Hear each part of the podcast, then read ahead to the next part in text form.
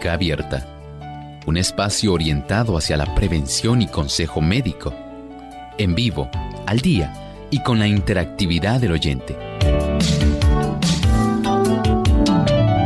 Clínica Abierta, poniendo al doctor a su alcance para un diálogo claro y honesto, porque nos importa su bienestar y salud.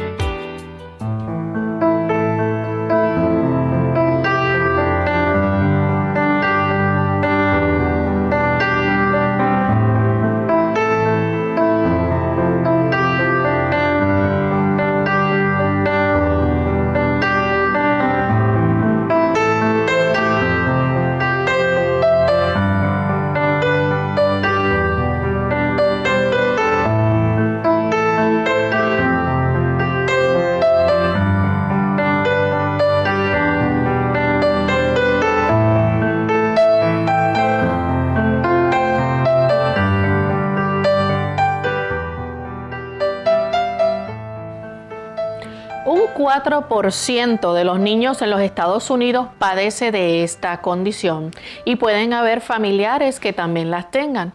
Hoy en Clínica Abierta vamos a estar hablando acerca del estrabismo.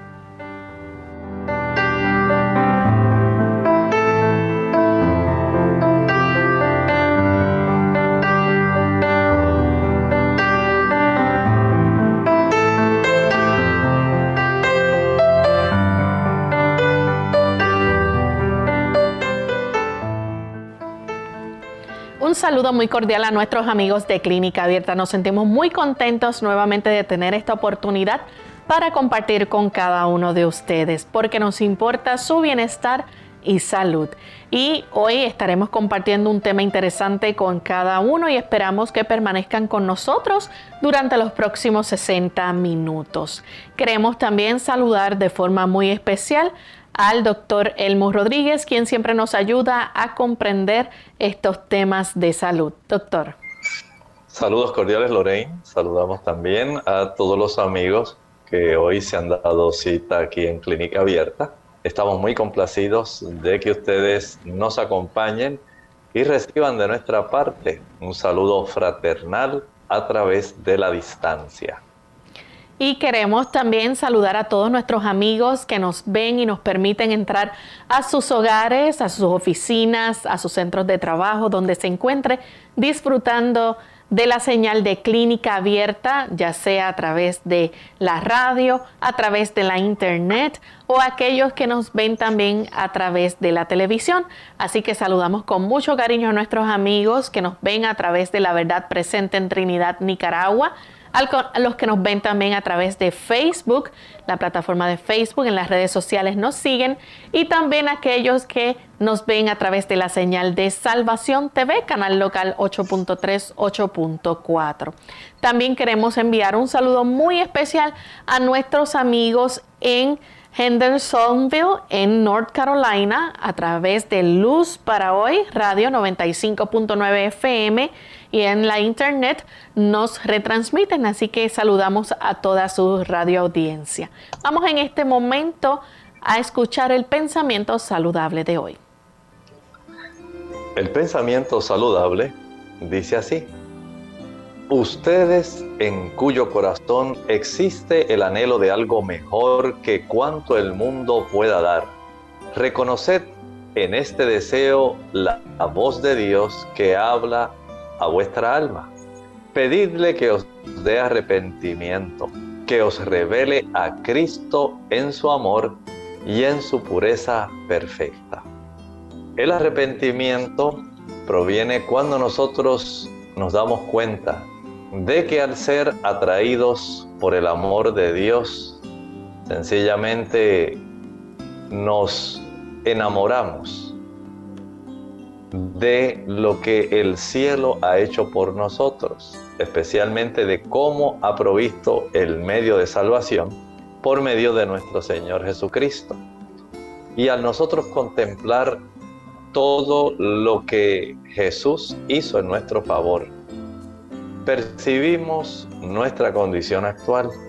Nos damos cuenta que ha sido nuestra condición actual la que ha provocado todos los sufrimientos y el sacrificio que tuvo que hacer el amado Hijo de Dios en nuestro favor. Eso produce en nosotros una convicción que nos lleva al arrepentimiento verdadero. Ahí, al pie de la cruz, depositamos delante del Señor nuestras cargas, nuestros problemas, y el Señor con mucho gusto se encarga de perdonarnos. Sencillamente pidámosle a Dios que nuestro corazón esté sensible a su santa influencia para que podamos de un corazón sincero arrepentirnos. Pídale al Señor que le revele a Cristo en su pureza, Cristo en su amor y estoy seguro que ese don del arrepentimiento le alcanzará a usted mi querido amigo. Gracias doctor por ese pensamiento y vamos entonces de inmediato a comenzar con nuestro tema para el día de hoy. Hoy vamos a estar hablando acerca del estrabismo. ¿Y qué es el estrabismo? Bueno, esto es un problema visual, pero vamos a dejar que el doctor entonces nos explique con más detalle de qué se trata el estrabismo. Estamos hablando de un problema básicamente de origen mecánico y en forma inicial, y es que nuestros ojos en la persona que tiene el estrabismo no están alineados. Ustedes saben que el Señor ha diseñado nuestros ojos de una manera maravillosa. Y nuestros ojos tienen una serie de músculos. Hay un músculo específico para mirar a la derecha, hay un músculo específico en nuestros ojos para mirar a la izquierda. Hay otro grupo que se encargan de los movimientos hacia arriba, hacia abajo, hacia los lados y en ángulo. Y esto gracias a esos diferentes músculos que tenemos. Pero no siempre nuestra visión está alineada. Y de eso queremos hablar hoy, del estrabismo, lo que ocurre cuando nuestros ojos no están alineados correctamente de tal manera que apuntan en diferentes direcciones. Así que, doctor, esto significa que entonces el ojo puede uno estar mirando hacia adelante y el otro entonces estar ya sea hacia adentro, hacia el lado, hacia afuera. Así es.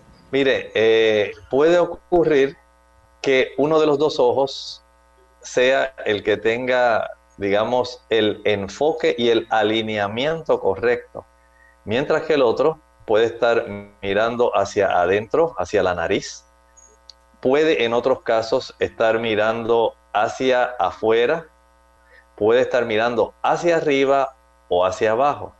Por eso nosotros entender que es un problema del mecanismo, no es que necesariamente haya un problema en la capacidad del ojo de percibir. Es más bien que el ojo, al no estar alineado, piense por ejemplo en su carro. Cuando no hay un alineamiento del tren delantero, el desgaste de rodaje de sus llantas no va a ser igual. Y eso le va a traer un problema. Así ocurre con nuestros ojitos deben estar alineados, deben moverse en forma coordinada en la misma dirección y eso es muy importante porque eso facilita el que nosotros podamos tener la percepción de la profundidad, el aspecto tridimensional. Por eso se hace tan importante que nosotros podamos comprender que sí es necesario que nuestros ojos estén alineados. Lamentablemente, en estos casos, hay un ojo generalmente que no está alineado. Y ese ojo puede estar mirando hacia adentro, hacia afuera, hacia arriba o hacia abajo. Doctor, entonces vemos que básicamente esto se desarrolla en, los niños, está presente en los niños, pero se puede desarrollar con el futuro. Sí, en los adultos eh, hay causas que pueden facilitar que esto se desarrolle. Por ejemplo, podemos eh, ver el desarrollo de estrabismo en un adulto, digamos, por un traumatismo. Un traumatismo especialmente en alguno de los músculos del ojo puede desarrollar esto. También puede ocurrir por algún tumor. Hay tumores que pueden facilitar que esto se desarrolle. En general, como estaba hablando Lorraine, sí, esto tiende a observarse de manera primaria en niños.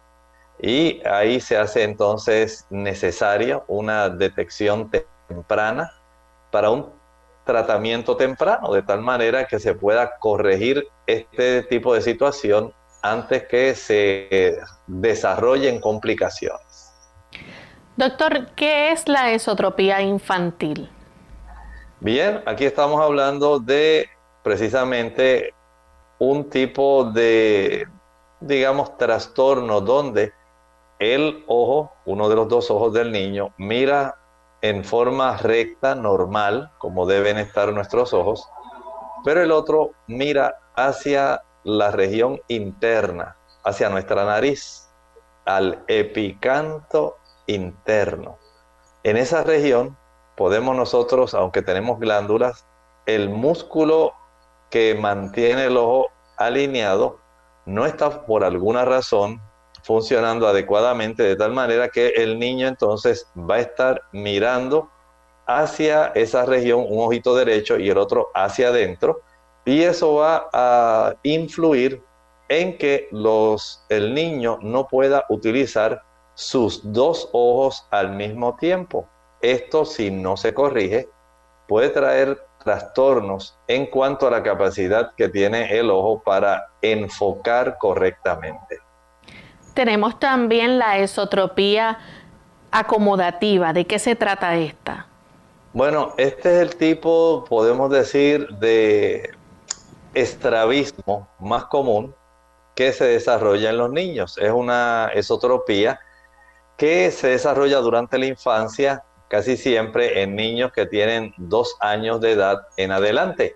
Y con este tipo de estrabismo, el niño lo que puede hacer es con un ojito, básicamente puede enfocar a la distancia, pero con el otro no va a poder, se le va a dificultar el que el niño pueda tener ya sea un tipo de acomodación adecuada para ver a la distancia o para ver de cerca o puede ocurrir en ambas situaciones que el niño no pueda tener una buena visión ni de cerca ni de lejos. Vamos en este momento a nuestra primera pausa y cuando regresemos vamos a seguir hablando sobre este interesante tema. Así que no se despeguen de nuestra sintonía, que volvemos en breve. Se dan buenos consejos cuando la edad impide dar malos ejemplos.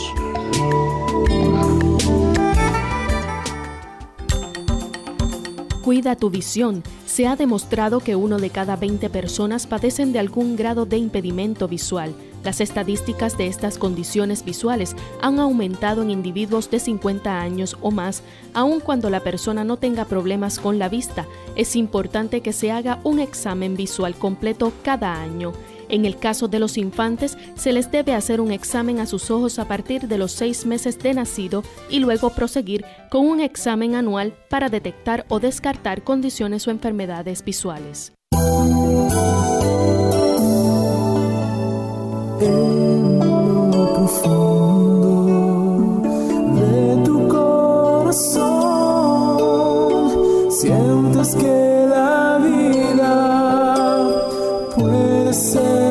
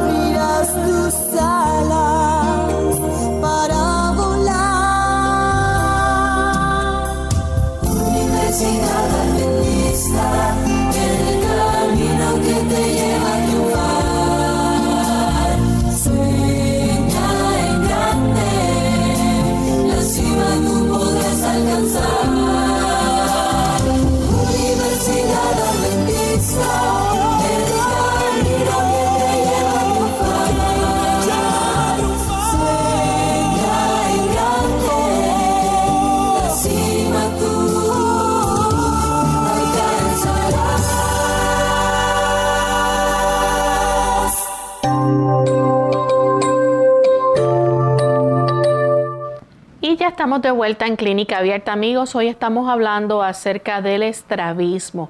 Antes de la pausa, el doctor nos explicaba, ¿verdad?, cómo esto es un problema visual que está presente en los niños. Actualmente en los Estados Unidos, un 4% de los niños padece de esta condición. Con el futuro también, pues, puede desarrollarse. Y el doctor nos habló acerca de la esotropía infantil, que es cuando eh, un ojo se vuelve hacia adentro. Es un tipo muy común de estrabismo en los niños. También está la esotropía acomodativa, que es entonces más común de isotropía desarrollada durante la infancia, por lo general a los dos años de edad. Y entonces tenemos otro tipo que es el o la exotropía. Doctor, ¿de qué estamos hablando aquí? En el caso de la exotropía, tenemos un niño que puede tener su ojo mirando recto, uno de los dos, y el otro cuando el niño trata de eh, observar aquellos objetos que están distantes. La persona eh, con la cual el niño está hablando, el interlocutor, puede observar que el ojo que tiene esta exotropía gira hacia afuera. Y esto es eh, parte del problema. A veces los padres observan este tipo de situación cuando el niño está en en un, proceso de entrando en el sueño. Cuando los niños están enfermos, también se puede observar eso, eh, como el niño tiene un ojito recto y el otro trata de girarlo hacia afuera a veces cuando el niño está cansado puede ocurrir este tipo de estrabismo, esta exotropía. Y el padre a veces se da cuenta también porque el niño entrecierra sus ojos, especialmente cuando está expuesto a una luz muy fuerte, muy radiante. El niño tiende a entrecerrar sus ojitos. Así que, contrario a la esotropía por acomodo, donde se puede manifestar, digamos, que el niño gira su ojito hacia adentro, eh, ya sea cuando tiene que mirar muy de lejos o muy de cerca o en ambos. Esta otra, la exo, exo hacia afuera, exotropía. La otra es esotropía hacia adentro. En la exotropía, cuando el niño está mirando a la distancia, cansado, enfermo o en ensueño, entonces lo que hace el ojo del niño, el afectado, va a girar hacia afuera, hacia la región temporal.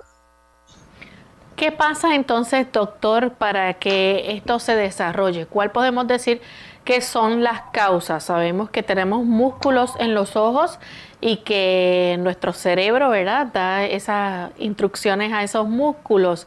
¿Qué ocurre aquí? Bueno, los músculos que nosotros tenemos alrededor del globo del ojo. Esos músculos usted no los ve. Usted sabe que nosotros tenemos unas cuencas en el esqueleto nuestro, en nuestra cabeza, donde se acomodan nuestros ojos. Ahí hay una cavidad, una concavidad. Ahí está ubicado nuestros ojos, pero hay también unos músculos que están ahí. Hay un músculo que controla los movimientos externos del ojo, digamos que miren hacia afuera, otro músculo se encarga de que giren hacia adentro y hay otro músculo especial que facilita que giren hacia arriba, hacia abajo o hacia en forma diagonal, ¿verdad? Hacia afuera. Eso le da al organismo la capacidad de poder alinear ambos ojos en una dirección. Así Dios dispuso que funcionara normalmente nuestro organismo. De tal manera que esto facilita el enfoque y permite que la forma como nosotros vemos pueda entonces desarrollarse el aspecto tridimensional. Nosotros no vemos plano, sino que vemos profundidad. No solamente vemos área, nosotros vemos volumen podemos distinguir un objeto plano de un objeto que tiene una profundidad en sí, tiene una tercera dimensión. Y eso lamentablemente no se puede desarrollar cuando no tenemos la capacidad de enfocar y alinear nuestros ojos en la dirección correcta. Eso limita la capacidad de que nuestro cerebro pueda formar una imagen real dentro de nuestro organismo, dentro de nuestro cerebro. Recuerden que nuestros ojos solamente recogen la imagen, pero donde en realidad se forma, donde nosotros percibimos eh, todos los colores, la profundidad, la textura, visualmente hablando, de cualquier objeto que miramos, eso se forma dentro de nuestro cerebro. El ojo es básicamente una de esas evidencias que hay que los evolucionistas no pueden rebatir de ninguna manera.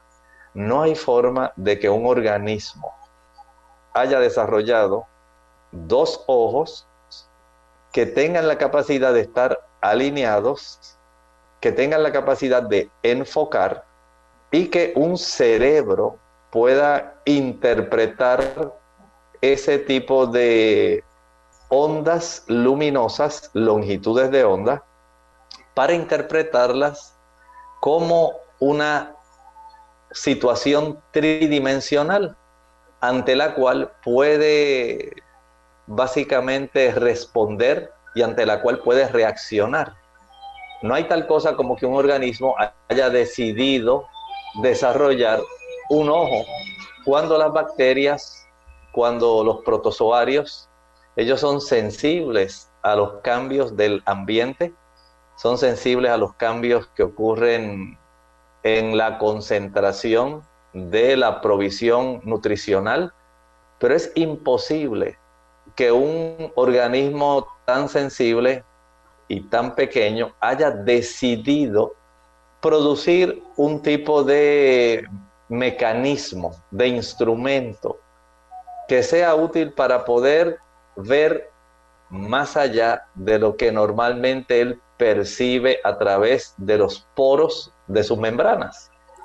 Y mucho menos que haya desarrollado dos de estos eh, instrumentos o mecanismos para que actuando de una manera coordinada, que eso es lo más asombroso, puedan tener aquellas células especializadas, que es una cosa increíble, los conos y los bastones, todo eso pueda estar unido mediante una cablería especializada, que son los nervios ópticos, que haya un lugar específico dentro del cerebro donde se interpreta.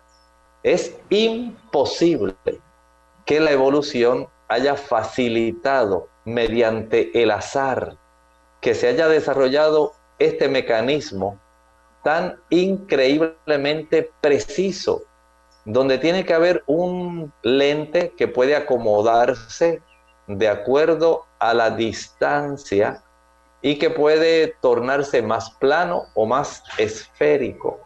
Que nosotros tengamos la curvatura correcta en la superficie de nuestra córnea, que haya una distancia precisa para que la retina pueda entender, a pesar del desarrollo embrionario, dónde es que se va a desarrollar el enfoque y cómo éste se recoge, se transmite a un área de nuestro cerebro para que nuestro cerebro lo vea como un objeto y que nosotros podamos reaccionar a lo que estamos observando.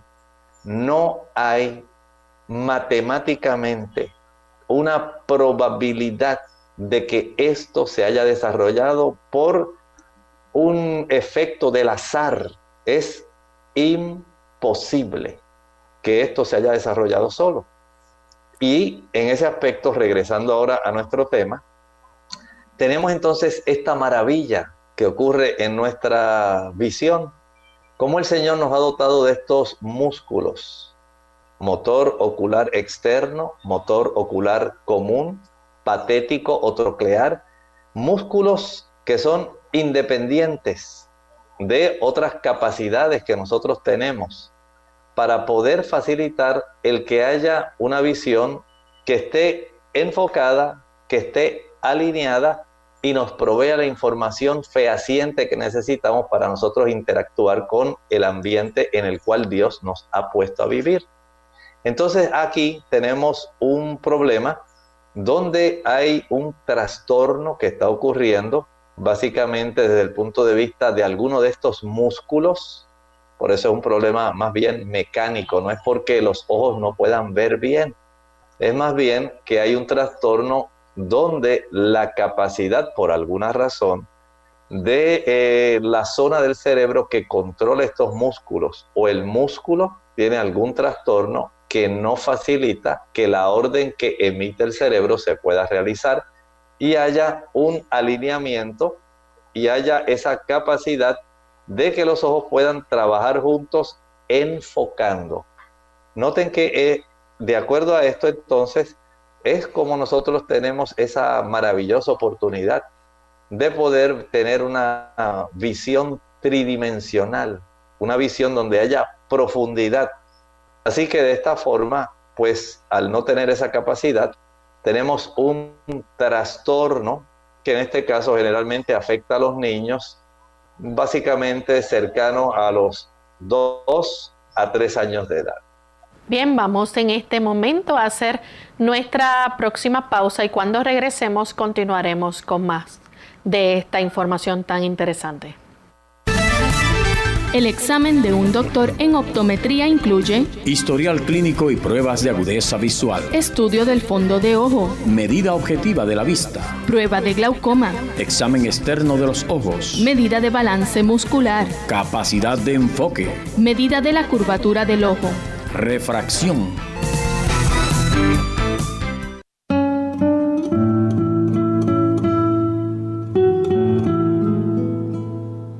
El perfeccionista acaba con la creatividad, de igual forma que la preocupación excesiva por uno mismo acaba con el bienestar.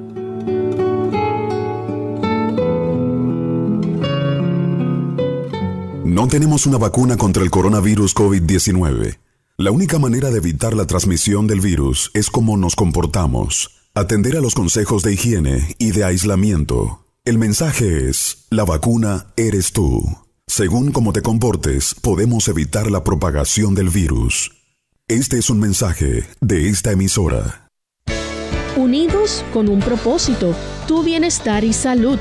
Es el momento de hacer tu pregunta llamando al 787-303-0101 para Puerto Rico, Estados Unidos 1866-920-9765 y llamadas internacionales al 787-763-7100 o al 787-282-5990. Clínica Abierta trabajando para ti.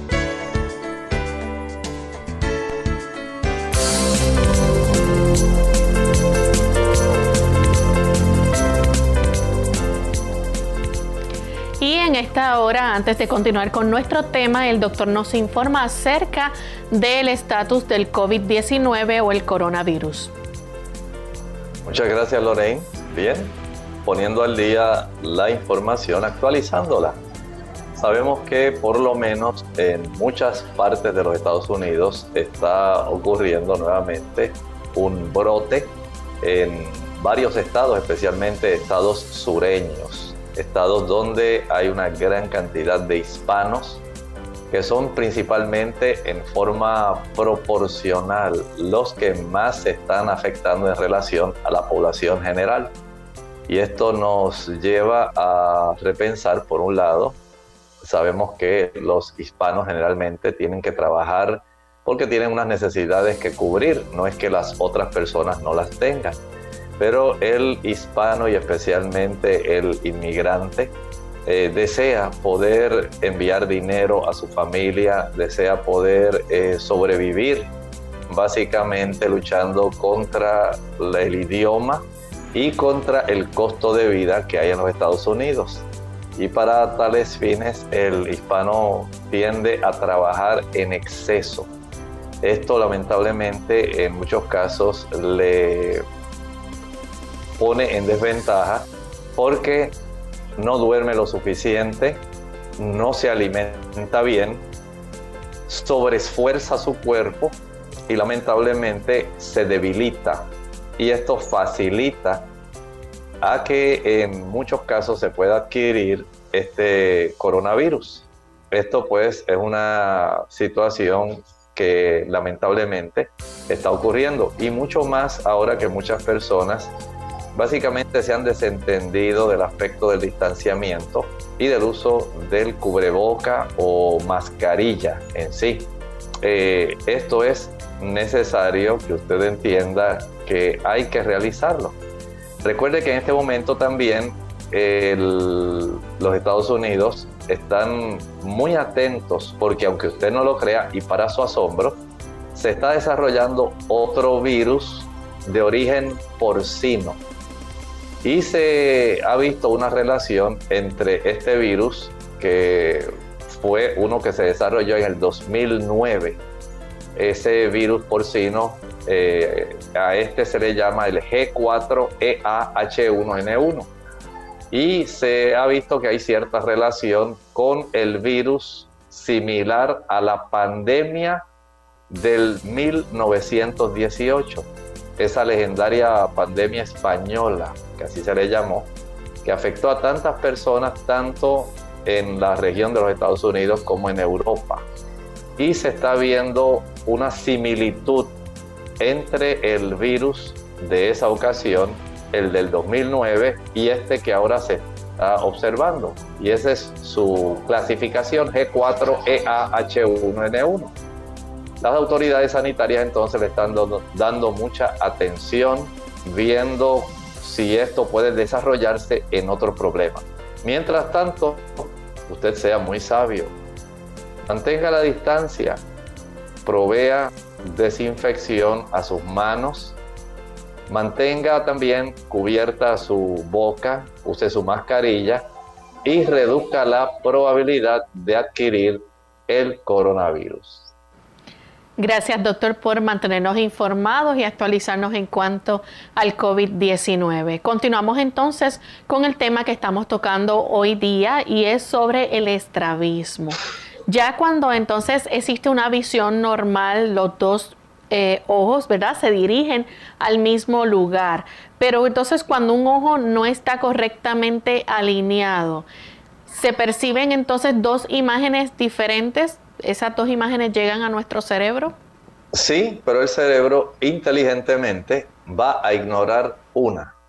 Y lamentablemente el ojo al cual básicamente el cerebro no le está haciendo caso, comienza a perder la capacidad de producir la imagen adecuada. Y esto pues lamentablemente hace que el niño pueda ir eh, perdiendo esa capacidad y casi siempre es el ojo que no está correctamente alineado. Ese es el que va a perder esa capacidad de distinguir la profundidad. El ojo que está alineado va a tener un buen enfoque.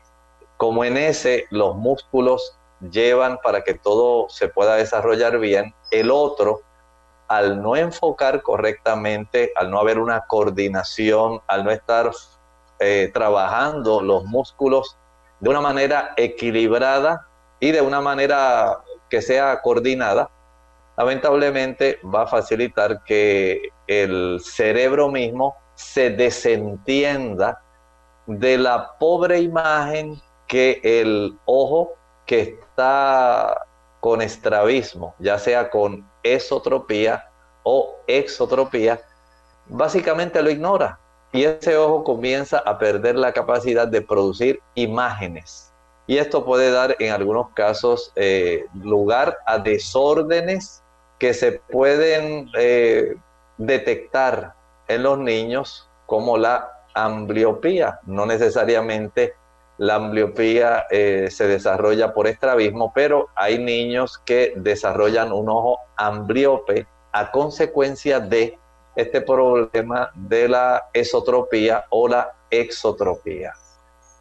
En caso de los adultos, doctor, que tienen estrabismo, eh, ¿van entonces a tener una visión doble? Sí, esto puede ser así. Recuerde que en el caso de los adultos, eh, se desarrolló, básicamente había coordinación, todo se podía eh, relacionar adecuadamente, el movimiento de los músculos era coordinado, pero por alguna razón, digamos, se desarrolló algún tumor, eh, se desarrolló hidrocefalia, hubo un traumatismo que lesionó. Aquí ya los nervios oftálmicos estaban desarrollados, ya el cerebro se había acostumbrado a ver y se había desarrollado bien esas áreas de profundidad para que la persona pudiera tener un buen enfoque o un enfoque para que pudiera tener una buena profundidad. Y en ese aspecto, la persona al desarrollar este estrabismo, sí, entonces va a tener una visión doble. En el niño no ocurre, el cerebro ignora y no tiene esa visión doble. Ya tenemos en línea telefónica al señor González con una pregunta. Adelante, señor González. Sí, gracias. Buen día. Mire, eh, yo parecí estrabismo cuando joven. Eh, lo, resolví bastante bien, pero ahora tengo 7.5 y estoy, en, según me dijo la optóloga, está comenzando una de este en, uno de los ojos el derecho eh, eh, eh la, este de, cómo se llama esa eh, que se deteriora la malácula la este me, eh, se me olvidó cómo se dice este macular degeneración. degeneración, macular. ajá entonces yo estoy viendo como si fuera un panal de abejas a veces eh, frente la vista del ojo este, derecho. Eh, algunas veces me presenta un panal de abejas. Este, como si fuera un panal de abejas pequeño, con los cuadritos exacto a eso, ese, patrón de cuadritos. Este, a ver si puedo hablar sobre la degeneración macular. Gracias. Bueno, este problema se observa más en las personas mayores de 50 años. Y ya es un deterioro no a consecuencia del estrabismo, realmente no tiene relación, sino más bien estamos hablando de un proceso donde hay una incapacidad por conservar eh, la integridad, digamos, de la función química que ocurre dentro de los conos y los bastones y a consecuencia, por un lado, de los radicales libres, por otro lado, se va afectando la circulación de eh, la persona, se va a, desarrollando problemas por la luz ultravioleta que se percibe en el fondo de ojo. Sencillamente, a consecuencia de ese cúmulo de condiciones y la edad, se deteriora la capacidad que tienen esos conos y esos bastones en la zona más precisa que tiene nuestra retina, la mácula, esa área que es más o menos de unos 3 milímetros de diámetro, y donde nosotros tenemos la agudeza visual, donde tenemos la precisión de nuestra capacidad visual, se va a deteriorar eh, se observa más en las personas, por ejemplo, que son fumadoras, personas que toman alcohol, vino, cerveza, whisky, ron, personas que tienen una gran cantidad de estrés oxidativo, no es solamente el estrés nervioso. Estamos hablando de personas que consumen muchos productos fritos, personas que consumen muchos productos animales, personas que consumen mucha azúcar, personas que tienen una buena cantidad de productos finales de glicación avanzada.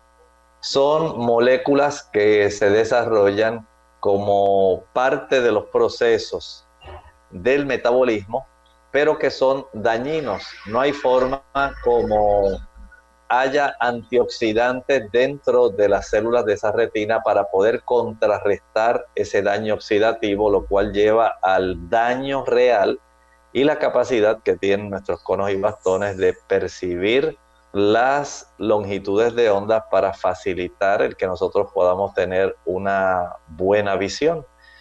Las personas que utilizan una mayor cantidad de hojas verdes, pero especialmente de espinacas. Las espinacas son más ricas en pigmentos que son precursores de la vitamina A y estos pigmentos generalmente son del tipo carotenoides, son más bien del tipo flavonoides. Ayudan como la luteína, el zeaxantín, para que se conserve ese estrés oxidativo bajo, se pueda conservar la mejor función de estos conos y bastones y se pueda participar de una buena agudeza visual. Esa es la importancia de que usted pueda ingerir bastantes productos, en este caso, que sean ricos en estos carotenoides. En esta época hay muchos mangos, mucho mango, consuma mangos, ayudan, tienen muchísimos de estos carotenoides.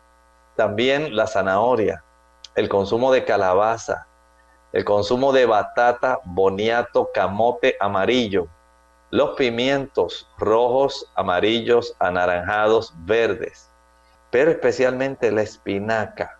Aun cuando la papaya tiene una buena cantidad de estos pigmentos, nadie puede sobrepasar la espinaca. Por otro lado, hay pigmentos también bien útiles, bien necesarios que encontramos en los arándanos azules, los blueberries. En este tipo de pigmentos se puede también facilitar un tipo de amortiguador del daño que aquellas moléculas inestables que facilitan el deterioro eh, por la abundancia de radicales libres que se forman en nuestro organismo. Estas eh, moléculas pueden detener este tipo de daño. De ahí entonces que surge una palabra de amonestación en cuanto a nuestro estilo de vida. Mientras usted tenga una mejor circulación de su retina, al usted ejercitarse, mientras usted está sentado en la sombra, usted está muy cómodo, muy feliz, pero su retina se conforma con cierta cantidad de circulación sanguínea. Cuando usted se ejercita, usted facilita un aumento en volumen de esa circulación a la zona de la retina. Ahí también se transporta el oxígeno y se transportan estos pigmentos antioxidantes que impiden que se deteriore rápidamente esa zona de la mácula. Por lo tanto, aquellas personas que quieren evitar la degeneración macular relacionada con la edad deben utilizar este tipo de productos, de pigmentos Actualmente también hay eh, suplementos que ya vienen eh, preparados con una gran cantidad de estos ingredientes y hay muchos oftalmólogos que los están recetando porque se han dado cuenta de que en realidad son necesarios. Pero si la persona no tiene una buena circulación, ¿cómo van a llegar esos pigmentos ahí? Si la persona se deleita con el café que le quita circulación, a esas arterias que proveen los nutrientes para que la retina esté saludable. ¿Cómo van a llegar los nutrimentos a esa zona? Usted se puede tomar los nutrimentos, pero si está tomando café, si tiene alta la presión, si usted es diabético, si usted consume chocolate, si consume té verde, si a usted le gusta consumir la nuez de cola, si usted también utiliza el mate, ya sabe que no va a mejorar, de que se le va a deteriorar su mácula, que es parte de la retina. Y si por otro lado usted consume las frituras, si tiene los hábitos del cigarrillo, el alcohol, ya sabe que todo eso se va a deteriorar. Y no hay una pastilla mágica, no hay un producto mágico que pueda revertir el proceso de daño después que se ha producido. Porque los radicales libres dañan los productos finales de glicación avanzada, dañan. Y la mayor parte de las veces el daño es irreversible. Por lo tanto, sea sabio, cuídese. No permita, si usted ya está cerca de los 45, 50 años, no permita que esa zona tan sensible se deteriore. Cuando entonces estamos hablando que el estrabismo está presente en niños con desórdenes como por ejemplo parálisis cerebral, esto pues puede afectar también el cerebro. Sí, puede afectar el cerebro, eh, pero aún con este tipo de situación, lo que deseamos es que la persona eh, pueda tratar de mantener lo más eh, funcional posible, pero en realidad la parálisis cerebral puede colaborar en los niños que tienen síndrome de Down, en los niños que tienen hidrocefalia, con el desarrollo de tumores cerebrales y también con el niño que nació prematuro. Ya tenemos aquí algunos de los desórdenes que pueden afectar el cerebro y esto puede facilitar que en estos niños se desarrolle más el estrabismo. ¿Los desórdenes podemos observar en los niños que pueden también desarrollar estrabismo? Sí, puede haber también eh, el desarrollo de una catarata. En los niños pueden ocurrir. Algunos niños que han sido expuestos a un exceso de oxígeno, en algunos casos eh, hay otras condiciones de algunos fármacos que pueden eh, facilitar que se desarrollen cataratas o lesiones que pueden ocurrir en el ojo, también pueden facilitar el desarrollo de estrabismo. Síndrome Down, por ejemplo, pueden también padecer estrabismo. Sí, síndrome Down, parálisis cerebral, hidrocefalia, tumores cerebrales, prematurez, también eh, cataratas o lesiones en el ojo. Tenemos en línea telefónica a Luis de la República Dominicana. Escuchamos su pregunta, Luis. Bueno, mi pregunta es eh, sobre la vista, porque a mí me encontraron la azúcar alta en 498. Eh, me bajó ya, yo me hice los análisis, me bajó a, a 169, pero entonces mi pregunta sería que yo veo borroso. que el doctor me recomendaría para yo poder recuperar un poco mejor la vista? Muchas gracias. Mire, en su caso, usted tiene que ir directamente al problema. Mientras usted tenga elevada su azúcar, usted va a tener principalmente dos situaciones. Número uno, va a facilitar el desarrollo de cataratas. Es muy frecuente en el paciente diabético. Recuerde que los productos finales de glucación avanzada, esos productos que se forman mucho más en el diabético, van a facilitar ese problema del estrés oxidativo y los radicales libres y van a desarrollar catarata. En otros casos, también eh, en otro ángulo, el diabético se le afecta más la circulación que provee nutrición a la retina y por lo tanto al afectarse esa circulación se limita la cantidad de nutrimentos y de oxigenación, por lo cual la zona de la mácula se va a afectar. O sea que no es solamente el desarrollo de la degeneración macular asociada a la edad, es que literalmente en su caso la abundancia de triglicéridos que se van a formar a partir del exceso de glucosa que está circulando, los productos de glucación avanzada, estos productos finales de glucación avanzada, van a dañar también los conos y los bastones. Y cuando estos no tienen un buen suplido de sangre, comienza a observarse una reducción en la capacidad para poder mantener vivas y funcionantes las células de esa área si usted quiere ver mejoría, por lo menos el que no vuelva usted, eh, digamos, a tener esa visión tan opaca, poder por lo menos conservarla, aun cuando tenga que usar algún tipo de correctivos, de lentes, baje la cifra del azúcar no se recueste pensando que como una vez la tuvo en 400 y ahora la tiene en 169, está mucho mejor. Teóricamente sí, pero el daño continúa. Mientras usted la tenga por encima de 100 miligramos por decilitro, el daño va a seguir desarrollándose. Tanto la catarata como la retina van a sufrir y usted no va a ver igual. Y mientras eso ocurre, ningún oftalmólogo ni, ni eh, le puede hacer algún tipo de graduación porque ellos saben que no va a ser correcto, va a ser algo anormal. Así que el optometrista, el oftalmólogo van a optar mejor por decirle, mire, primero vaya, regule la cifra de su glucosa sanguínea, porque si no, de nada va a servir. Y aún así, si usted la regula, pero usted la trastorna porque hizo desarreglos, teniendo aún la capacidad de tener unos, un tipo de receta con lentes que sean adecuados, usted va a notar que no va a ver adecuadamente por la sencilla razón que tiene su glucosa elevada. Por eso tenga esto en mente, esto es muy importante.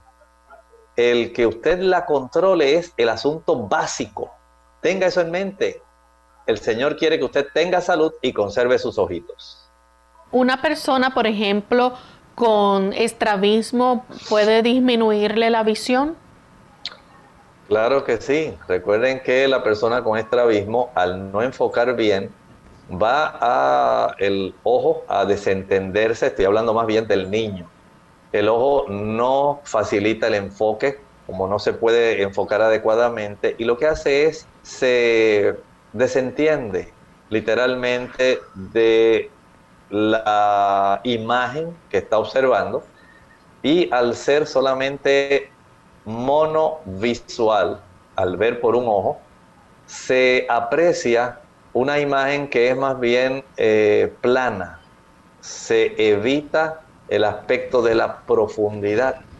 Y en ese aspecto la persona pues tiene una capacidad limitada de apreciación respecto a el objeto que tiene delante de sí. En ese aspecto, mientras más rápido se pueda detectar eh, un problema, ya sea de esotropía o de exotropía en los niños, mucho mejor, porque así le damos las órdenes y la oportunidad al cerebro para que comience a corregir la imagen y esto ayuda para que la coordinación vuelva, para que el niño no pierda la profundidad y la tridimensionalidad en su cerebro. ¿Qué es la ambliopía estrábica? Esta es una condición que se desarrolla básicamente durante la niñez y en este aspecto comienza a desarrollarse una disminución de la visión, especialmente en el ojo que está desviado ya sea hacia adentro o hacia afuera, por lo que estábamos hablando.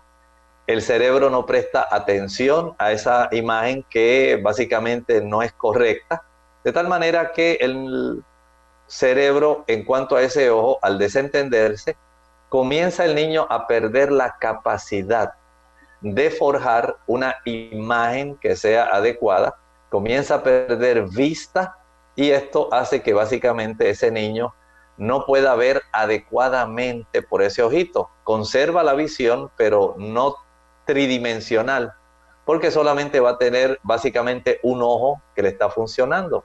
Y eso le impide tener esa distinción que las personas que pueden tener sus ojos alineados, enfocados, con los músculos funcionando adecuadamente, tienen. Así que en este caso el niño lamentablemente se expone a perder la visión literalmente aún teniendo el ojo, sencillamente al no tener un buen enfoque y alineamiento, va perdiendo la visión por su ojo. Bien, ya prácticamente se nos ha acabado el tiempo. Agradecemos, doctor, doctor, por esta buena orientación que nos ha brindado y les invitamos a nuestros amigos que mañana estén con nosotros nuevamente. Vamos a estar presentándoles el segmento de preguntas donde usted puede hacer su consulta.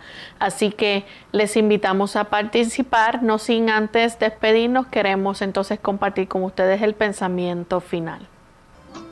Bien, en el pensamiento final, cuando nosotros buscamos aquí en el libro de Primera de Juan, cerca del fin de la Biblia, tenemos a Primera de Juan.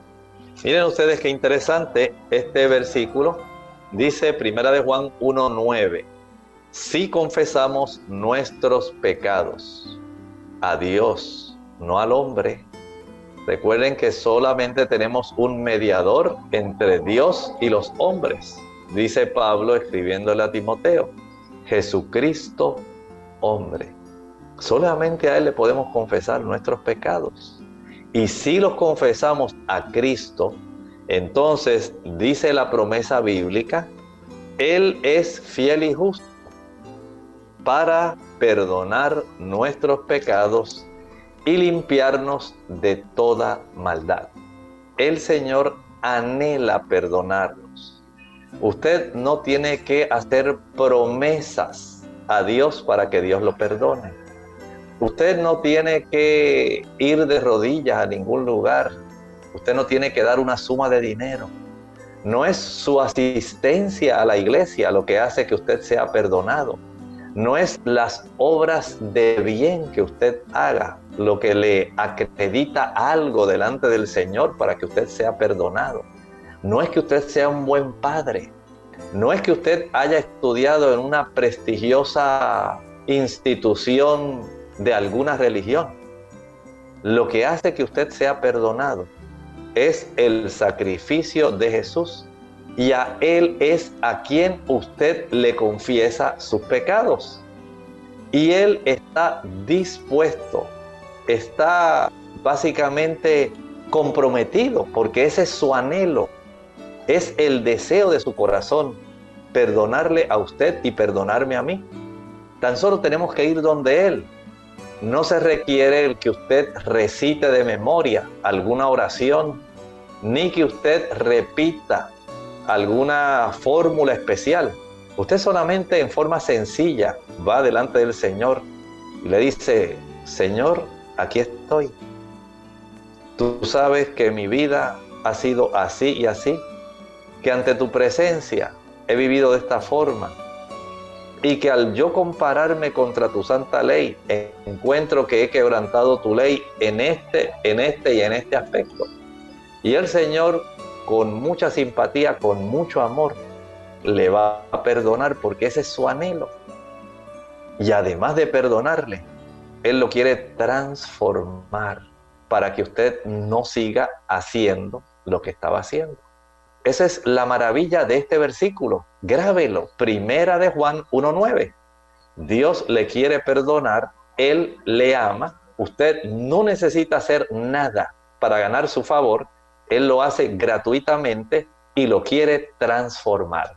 Demos gloria a Dios por el maravilloso plan de la salvación para usted y para mí. Gracias doctor, gracias a los amigos por la sintonía que nos han brindado en el día de hoy y mañana nuevamente estaremos compartiendo con ustedes a la misma hora. Se despiden con mucho cariño. El doctor Elmo Rodríguez Sosa. Y Lorraine Vázquez. Hasta la próxima.